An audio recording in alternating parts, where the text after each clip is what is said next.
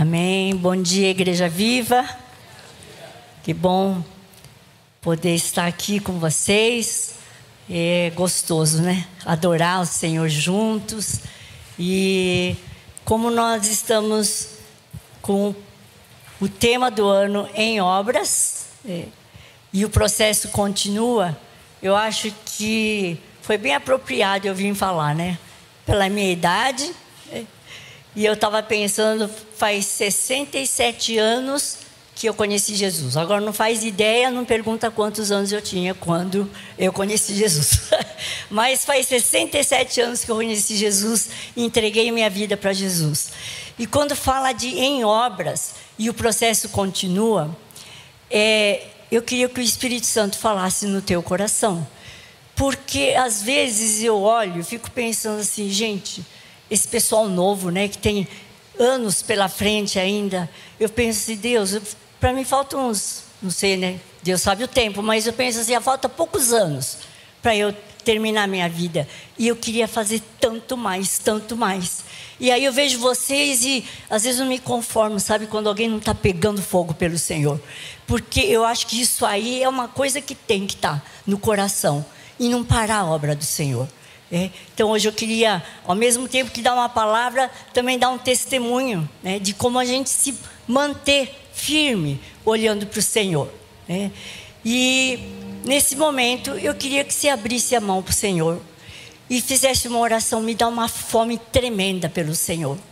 Se você quer estar em obras até o fim da sua vida, você abre a sua mão e fala: Senhor, eu quero estar com muita fome.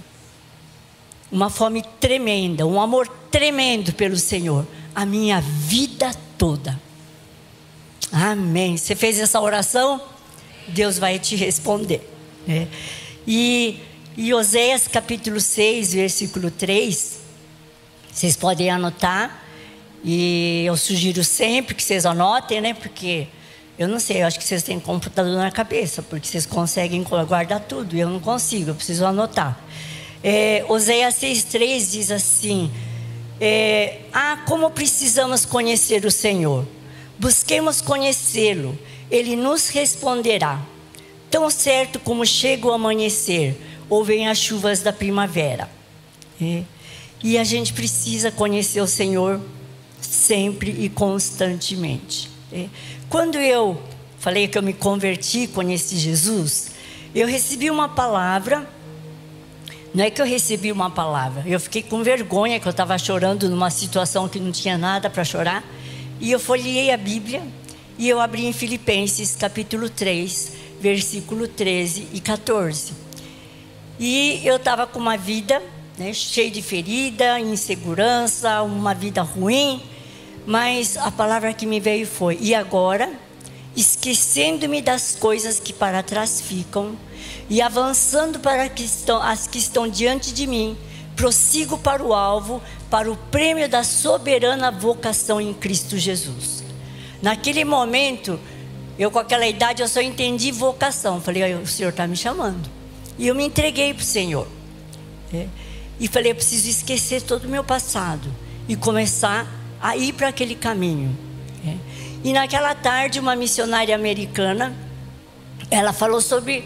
Era uma reuniãozinha de estudo bíblico, era uma escola bíblica de férias. Ela abriu esse trecho e ela começou a explicar o que, que era o nosso alvo, como nós devíamos seguir Jesus. E naquela hora eu falei: Uau, Deus existe, Deus está falando comigo. E eu realmente eu vou entregar a minha vida para Jesus. E eu entreguei a minha vida para Jesus e fui acertando muitas coisas, né? mas é, eu estava pensando nessa palavra quando o apóstolo Paulo diz assim em 2 Timóteo 4,7: No fim da vida, lutei o bom combate, né? guardei, cumpri a minha carreira e guardei a minha fé. E eu pergunto: será que você pode chegar no fim da sua vida e poder dizer isso? Lutei o bom combate eu cumpri a carreira, guardei a fé. É. Então, quando a gente fala, eu estou em obras, é, e o processo continua, nós precisamos estar abertos para cumprir aquilo pelo qual, para o qual o Senhor nos chamou. É.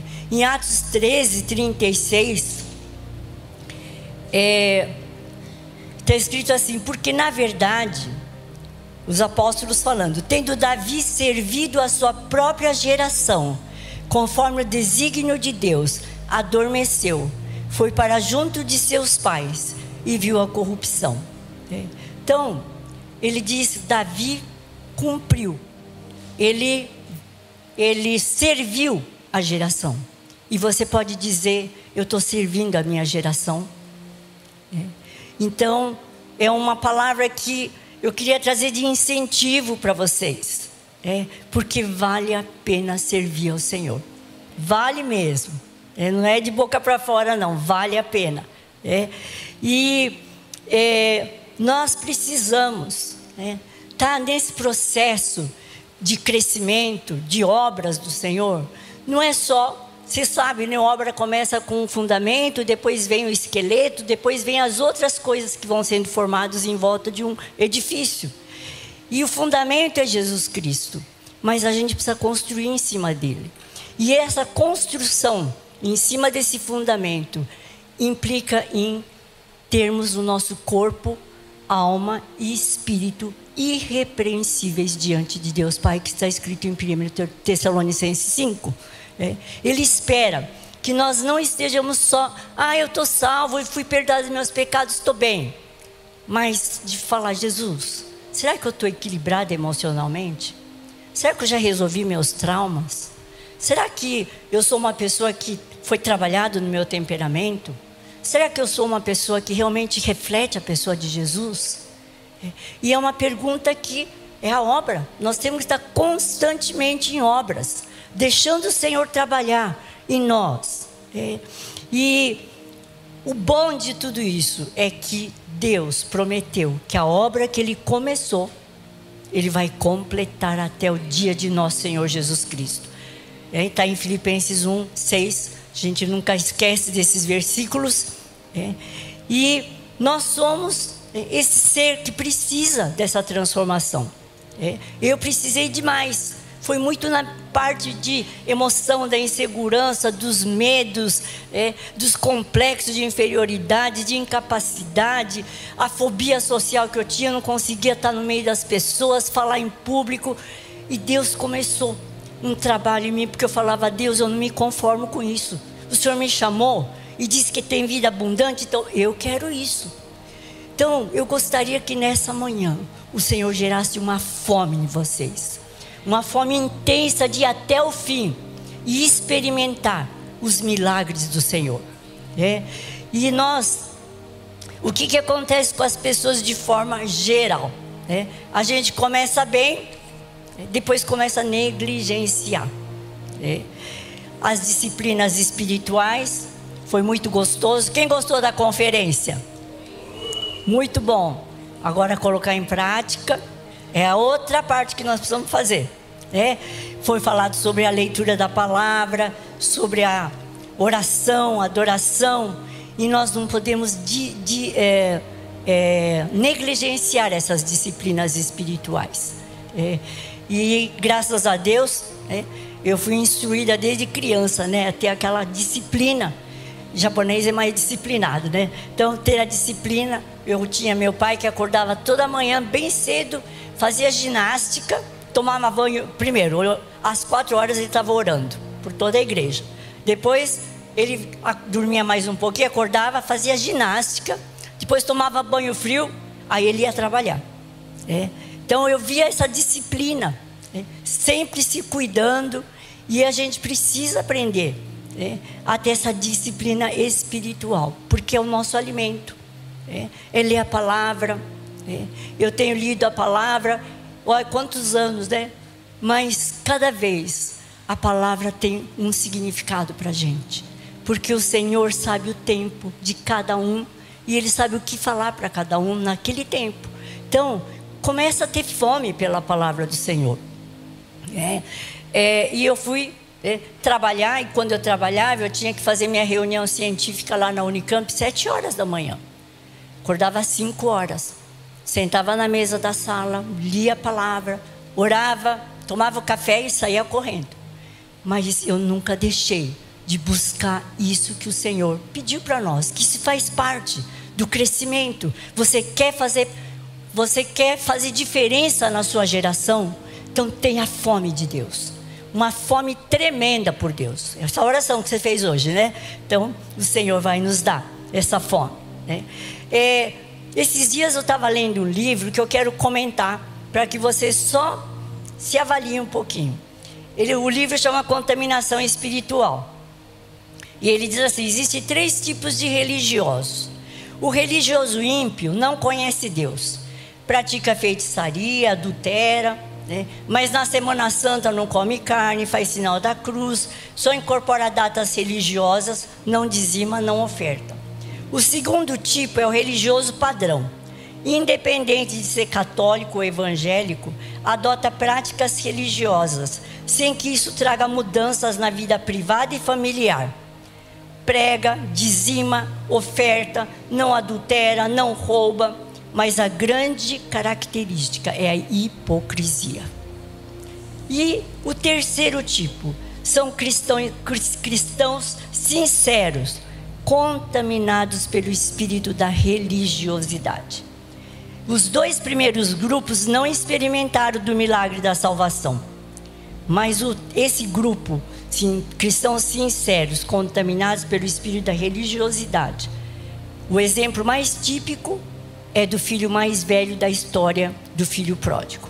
Está na casa do Senhor, na casa do Pai, tem tudo para usufruir, mas ele não usufrui. E quando o filho volta, o filho que o pródigo, né, que deixou a casa, que gastou dinheiro, que entrou no meio de né, muita coisa errada, ele volta, o pai faz festa, aquele filho fica bravo, é porque era religioso. É, eu faço tudo direitinho, meu pai não me dá isso, não me dá aquilo. É, mas nós queremos experimentar de verdade o que nosso pai tem para nós. Porque o que o nosso pai tem para nós é tremendo. É. E, e nós precisamos ser pessoas saudáveis. E durante esse processo da minha vida, a igreja passou por várias fases. É. Eu lembro da fase quando eu comecei a ser curada na alma. E eu entendi o que era a cura da alma. E todo mundo fala assim, isso não existe. É. Ai, cuidado com essas coisas. Cuidado com essas coisas, que eh, esses modismos que a igreja está entrando. O que, que eu fui fazer? Falei, Deus, eu quero, eu provei, eu sei que tem, mas eu quero provar na tua palavra que existe isso. E eu comecei a estudar e buscar na palavra. É. E Deus foi é, trabalhando no meu coração, é, porque existia um processo que eu precisava demais, gente. Eu estava na faculdade é, eu nunca perguntei, eu fiz uma pergunta para um professor, né, porque eu tinha vergonha. Né. Ainda bem que o Mário era meu colega, meu amigo, falava assim: o que, que ele falou? O que, que é isso? O Mário me ajudou. Né. Mas eu não fiz uma pergunta de medo, de vergonha, né, de limitação. Era uma, uma limitação que eu tinha. E eu falava: Jesus, não é possível ter isso. Eu preciso de uma libertação. E eu buscava e buscava. E Deus começou esse processo de cura é, na minha vida. E Deus foi cuidando de tudo na minha vida. É. E eu, quando é, esses, esses tempos para cá, eu fui fazer uma limpeza na minha casa. E eu falei assim: bom, mas não vou jogar uma, algumas coisas que eu quero que um dia minhas filhas olhem assim. Filha não, né? Talvez neto, né? Porque outro dia a, filha, a minha neta lá dos Estados Unidos falou assim: vó que, que você, eu preciso fazer uma redação sobre sua vida. O que, que você fez na vida? Eu falei, ah, eu, eu sou, fiz medicina, sou otorrinolaringologista, não sei o que, agora eu sou pastora. Você fala, escreve. Aí ela escreveu para mim assim, mas a minha mãe falou que você fez tanta coisa. Então eu falei assim, ah, então tá bom, eu vou escrever. E eu escrevi para ela algumas coisas e pus na caixa, que eu limpei a casa. E eu pus na caixa algumas coisas, porque são para mim memoriais. Porque um dia minhas filhas, meus netos vão ver, talvez bisnetos, é, e vão ver as grandes coisas que Deus fez na minha vida. Eu tenho lá na minha caixa o primeiro prêmio que eu ganhei de melhor trabalho científico no Congresso Brasileiro. Era um otoscópio de ouro. É, todo mundo vai querer, né, Pri? Mas eu ganhei um otoscópio de ouro, aquele aparelho de ver ouvido, né? De ouro. E ganhei outros prêmios. Mas, gente, uma pessoa insegura, incapaz. É. E Deus foi fazendo grandes coisas. Mas uma coisa eu posso dizer para vocês: é, não com vanglória, eu nunca deixei o Senhor. Nunca. E não estava satisfeita quando eu via que alguma coisa estava errada em mim. E eu buscava, e buscava o Senhor. E o Senhor falou para eu falar um pouquinho para vocês, porque eu orei para falar: o que, que eu vou falar para vocês é, nesse final de ano, final desse tema. Ele falou sobre a mulher sunamita. Aí eu queria que vocês abrissem sua Bíblia, em 1 Reis, capítulo 4. Eu vou ler porque eu acho importante vocês conhecerem essa história. Tem muita gente que não conhece as histórias do Velho Testamento. Eliseu e a sunamita. Certo dia, passou Eliseu por Sunem, onde se achava uma mulher rica, a qual constrangeu a comer pão. Daí, todas as vezes que passava por lá, entrava para comer. Ela disse a seu marido: Vejo que este que passa sempre por nós é santo homem de Deus. Façamos-lhe, pois, em cima um pequeno quarto, obra de pedreiro, e ponhamos nele uma cama, uma mesa, uma cadeira e um candeeiro. Quando ele vier à nossa casa, retirar-se-á para ali. Um dia, vindo ele para ali, retirou-se para o quarto e se deitou. Então disse ao seu moço, Geazi: Chama esta sunamita. Chamando-a, ela, ela se pôs diante do profeta. Este dissera ao seu moço: Dize-lhe: Eis que tu nos tens tratado com muita abnegação. Que se há de fazer por ti? Haver alguma coisa de que se fale a teu favor ao rei ou ao comandante do exército? Ela respondeu: Habito no meio do meu povo. Em outra tradução está escrito: Não tenho falta de nada. Então disse o profeta: Que se há de fazer por ela? Geazi respondeu: Ora, ela não tem filho e seu marido é velho. Disse Eliseu: Chama-a. Chamando-a, ele, ela se pôs à porta. Disse-lhe o profeta: Por este tempo, daqui a um ano, abraçarás um filho. Ela disse: Não, meu senhor homem de Deus, não minta sua serva. E concebeu a mulher e deu à luz um filho no tempo determinado. Quando fez um ano, segundo Eliseu lhe dissera, tendo crescido o menino, saiu certo dia ter com seu pai que estava com os segadores. Disse a seu pai: Ai, a minha cabeça. Então o pai disse ao seu moço: Leva-o à sua mãe. Ele o tomou e o levou à sua mãe, sobre cujos joelhos ficou sentado até o meio-dia, e morreu. Subiu ela e o deitou sobre a cama do homem de Deus, fechou a porta e saiu. Chamou a seu marido e lhe disse: Manda-me um dos moços e uma das jumentas para que eu corra ao homem de Deus e volte. Perguntou ele: Por que vais a ele hoje? Não é dia de festa da lua nova, nem sábado. Ela disse: Não, ele, ela disse, não faz mal. É, então ela fez albardar a jumenta e disse ao moço: Guia e anda, não te detenhas no caminhar, senão quando eu te disser. Partiu ela, pois, e foi ter com o homem de Deus ao Monte Carmelo. Vendo-a de longe, o homem de Deus disse a Geazi, seu moço: Eis aí a sua namita, corre ao seu encontro. E disse-lhe: Vai tudo bem contigo, com teu marido, com o menino? Ela respondeu: Tudo bem. Chegando ela, pois, ao homem de Deus, ao monte, abraçou-lhe os pés. Então se chegou Geazi para arrancá-la. Mas o homem de Deus lhe disse: Deixa, porque a sua alma está em amargura, e o Senhor me encobriu e não me manifestou. Disse ela: Pedi eu ao meu senhor algum filho? Não disse eu, não me enganes? Disse o profeta Geazi: Cinge os lombos, toma meu bordão contigo e vai. Se encontrares alguém, não saúdes. E se alguém te saudar, não responda. Ponha meu bordão sobre o rosto do menino. Porém, disse a mãe do menino: Tão certo como vive o Senhor e vive tua alma, não te deixarei.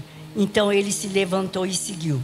Geazi passou diante dele e pôs o bordão sobre o rosto do menino, porém não houve nele voz nem sinal de vida. Então voltou a encontrar-se com Eliseu e lhe deu aviso e disse: O menino não despertou. Tendo o profeta chegado à casa, eis que o menino estava morto sobre a cama. Então entrou, fechou a porta sobre ele, ambos, e orou. Subiu à cama, deitou-se sobre o menino, pondo a sua boca sobre a boca dele, seus olhos sobre os olhos dele, suas mãos sobre as mãos dele, se estendeu sobre ele e a carne do menino aqueceu. Então se levantou e andou no quarto, uma vez de lá para cá, tornou a subir, estendeu sobre o menino, três vezes, espírito sete vezes, e abriu os olhos. Então chamou Geazi e disse: Chama a sunamita. E ele a chamou, apresentando ela ao profeta. E esse lhe disse: Toma o teu filho. E então lhe pôs diante dele: Toma teu filho. Ela entrou lançou-se aos pés dele, prostrou-se em terra, tomou seu filho e saiu. É. A gente consegue ver um processo aqui na vida dessa mulher. É. Primeiro, ela estava vendo Eliseu passando e ela teve a sensibilidade e a percepção. Ela disse: Vejo que esse é um homem de Deus. E vocês, assim que foram tocados, eu vejo que essa é a verdade. E eu vou chamar ele para vir. E foi assim que cada um entregou a vida para Jesus. Se você não entregou, hoje você tem uma oportunidade de fazer isso. Que é a melhor escolha que você vai fazer na sua vida hoje. É. E outra coisa, é, são passos que eu gostaria, nós vamos repetir depois os passos, mas o convite. É, ela disse: come sempre comigo. Então ela não estava querendo esse esporádico. E às vezes alguns se satisfazem com o esporádico. Vou domingo, vou no GPS, mas é todo dia. Ela disse: vinha, sente comigo e coma. Toda vez que passar por aqui. E o Senhor espera isso de, da gente, esse convite que a gente chama, fala, eu quero comer com você todo dia. Cada vez que passar, fica aqui. Mas ela não parou aí, gente. Olha o processo. Ela disse para o marido: vamos construir um quartinho para ele lá em cima. E ela pôs cama, pôs a mesa. É engraçado que a Bíblia conta detalhes. Pôs um candeeiro, uma lâmpada, para que quando ele passasse, ficasse ali. Então, o terceiro passo do nosso processo é arrumar um lugar permanente na nossa vida para o Senhor. É um lugar permanente, onde a gente não troca por nada. É, eu estava lembrando fazendo parênteses aqui, é, mas teve uma época da minha vida é, profissional que eu subi muito na vida, né? E eu lembro de um, eu viajava muito pelo Brasil para fora, né, dava palestras e eu recebi um convite para ser speaker, para fazer palestras para um laboratório pra, por causa de antibiótico, eu fazia otorrinolaringologia pediátrica e eu lembro que esse convite era muito promissor. Cada palestra eu ia ganhar muito dinheiro, mas eu estava indo num culto e Deus falou para mim assim: você vai trocar a minha presença por isso que estão te oferecendo? E eu via que o meu coração estava esfriando, eu senti que estava esfriando. Eu falei: Deus, não quero. Eu não quero trocar o Senhor por nada. E eu lembro que eu fui lá e falei: para a pessoa lá, falei assim: não vou aceitar esse convite. Era muito promissor. Outros meus colegas saíram correndo atrás, né? Mas eu falei: não, eu prefiro estar no meu lugar, amando o Senhor, e não me contaminar ou perder o foco que eu tenho no Senhor. E eu lembro dessa escolha, porque foi durante um culto que eu estava lá, e o Senhor falou muito claro para mim: você está quase saindo do teu caminho. O que, que você vai escolher? E muitas vezes nós somos tentados dessa forma. É uma promoção, não que você não deva trabalhar e ser bem sucedido, mas tem coisa que a sensibilidade vai dizer: esse caminho vai te tirar do caminho do Senhor. E é ali que a gente tem que falar: não, Senhor, eu decidi seguir ao Senhor, e eu não largo você por nada. É? E ela construiu esse lugar permanente. E é interessante é, que, porque ela foi tão bondosa queria tanto é, o Senhor e servia Eliseu, ele mandou chamar e disse assim: O que, que você quer? Eu posso pedir para o comandante, acho que Eliseu era bem conhecido, eu posso pedir para o rei. Sabe o que ela respondeu? Tem uma tradução que diz assim: é, deixa eu ver onde que está. Não tem nada que eu queira, estou satisfeita e feliz com a minha família. Olha, foi oferecido o que você quiser, eu vou te dar. Gente, se alguém falasse isso para você, o que você faria? Ia pedir tudo que você queria, né? Mas ela disse: Eu estou satisfeita. Sabe, esse é o lugar no processo que nós temos que chegar. Aonde a gente diz assim: Senhor, estou tão satisfeita com o Senhor que eu não preciso de mais nada. Se eu quiser, o Senhor me dá, mas eu não preciso. Eu estou feliz. E o que, que Deus deu? Deu para ela um filho, fez um milagre. Aí você fala assim, ai, mas o milagre, o que aconteceu? O filho morreu. Mas olha, gente, eu fico espantada de ver aqui essa mulher. Porque quando ele morreu, sabe, o que, que vocês iam fazer, gente? Descabelar, passar um WhatsApp para todo mundo. Meu filho está com dor de cabeça. Já quando vê com dor de cabeça, já. Sabe aquele desequilíbrio emocional. E ela tinha certeza, ela disse: tudo vai bem. Gente, isso para mim me impressiona. Porque será que você é capaz de ver um filho morrer e falar, vai tudo bem? Mas ela sabia onde ela tinha que ir. Eu disse, eu não posso perder tempo com ninguém. Não vou parar com, no tempo com ninguém, mas eu vou lá no homem de Deus. E o Eliseu, que representa a pessoa de Jesus, de Deus Pai, ele disse, não sei o que, que é. Geazi vai lá. Mas ela disse, agarrou no pé de Eliseu, disse: Eu não vou te largar, eu quero que você vá lá. Porque ela tinha colocado o filho na cama do Eliseu. Ela colocou no lugar alto, naquele lugar que ela tinha construído. E é nesse lugar que as nossas dores, nossas dificuldades são resolvidas. Nós temos que criar esse lugar, porque nesse lugar traz equilíbrio na nossa emoção, que a gente tem certeza de que o Senhor vai fazer. E eu não preciso ficar afobada, porque o Senhor está comigo. Não é aquela história de, ai, Deus está no controle, vai resolver. Não. É porque você construiu dentro do seu processo, você construiu aquele lugar onde te dá certeza de que você pode contar com alguém. E essa mulher chegou nesse lugar. Né? E houve a ressurreição do filho dela. No capítulo 8, é, a gente vê mais uma alguma outra coisa acontecendo. É, é, capítulo 1, eu vou ler de 1 até 6. 6 é. Falou Eliseu àquela mulher cujo filho restaurara a vida, dizendo: Levanta-te, vai com os da tua casa e mora onde puderes, porque o Senhor chamou a fome, a qual virá sobre a terra por sete anos. Bom, queria dizer que dentro do processo a gente passa por situações difíceis, como essa mulher passou. A morte do filho, testes, provas. Agora era fome. Ela teve que largar a casa, largou tudo e ela teve que passar no, viver no meio dos filisteus. Levantou a mulher é, e fez segundo a palavra do homem de Deus.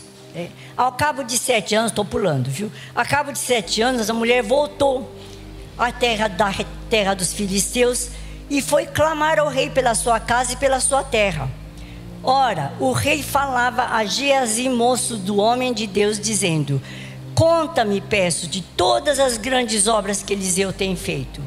Contava ele o rei, ao rei, como Eliseu restaurara a vida de um morto, que era o filho da moça, da viúva, quando a mulher cujo filho ele havia restaurado a vida clamou ao rei pela sua casa e pelas suas terras. Então disse Geazi: Ó rei meu senhor, é essa mulher, esse é o seu filho, a quem Eliseu restaurou a vida. Interrogou o rei a mulher e ela lhe contou tudo. Então o rei lhe deu um oficial dizendo: Faz-lhe restituir-se-lhe tudo quanto era seu e todas as rendas do campo, desde o dia em que deixou a terra até agora. Gente, no processo que Deus nos leva, Ele vai fazendo milagres. Existem dores, dificuldades, são crescimento, faz parte do crescimento. Mas Ele certamente Ele vai fazer milagre. E quando a gente vê aqui como que É. O Geazi estava falando exatamente naquela hora que a mulher ia chegar. É isso que Deus faz. São os milagres que o céu manda à terra. E nós queremos viver isso, experimentar. É. E é tão gostoso quando a gente vai caminhando né, nesses passos que nós temos comentado. É, é, quais são os passos? É, é primeiro é, conhecer Deus Pai. É, Jesus, companheiro maduro, amigo, compreensivo, que é a figura do esposo. É, o Espírito Santo, a figura é, da mãe, da mulher. É, e, mas ela teve esse contato com a pessoa de Deus, o Deus Pai, Deus triuno. E ela arrumou aquele lugar para ele. Eu queria que você pensasse nos, nos quatro passos. Primeiro, ter sensibilidade e abertura. Você tem sensibilidade, você percebe Deus. Se você perdeu, ficou anestesiado, fala: Deus, eu quero de volta isso. Eu não quero continuar anestesiado como a igreja de Éfeso. Tinha tudo certinho que era contaminação espiritual da religiosidade. Tinha tudo, fazia tudo certo. Mas o Senhor disse: Tenho contra você que você perdeu o primeiro amor. Segundo, convite à intimidade. Terceiro, construa um lugar confortável, um lugar secreto para você estar com Deus. Quarto lugar, mantenha-se fiel, sem perder o calor do primeiro amor. A gente cantou hoje, né? É, te encontrar continua sendo o meu prazer. Né? E nós precisamos ter isso. Sabe, ainda que eu fique velhinha, né, de bengalinha, encontrar o Senhor vai continuar sendo o meu prazer. E nós vamos poder contar histórias de milagres. Eu tenho muitos milagres. Se eu falar que milagre você teve essa semana, eu tenho milagres para contar. Porque Deus faz milagres. Mas faça a sua parte. Ame ao Senhor. Entra no processo do Senhor. Vai até o fim. E você pode poder dizer como Paulo: combati o bom combate, guardei, cumpri minha carreira, guardei a minha fé.